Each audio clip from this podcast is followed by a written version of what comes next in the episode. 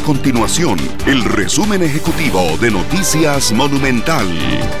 Hola, mi nombre es Alejandro Meléndez y estas son las informaciones más importantes del día en Noticias Monumental.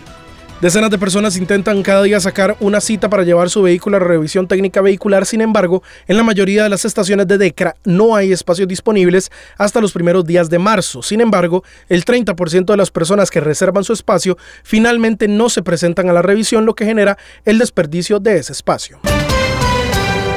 El OIJ detuvo un sujeto de 22 años como sospechoso de estafa telefónica. Esta persona trabajaba en una farmacia en Santa Ana y logró generar un perjuicio económico superior a los 400 mil colones a cuatro víctimas. Según la policía judicial, el sospechoso grababa un video de los números de las tarjetas de los ofendidos que llegaban a la farmacia y luego utilizaba la información para hacer compras en línea.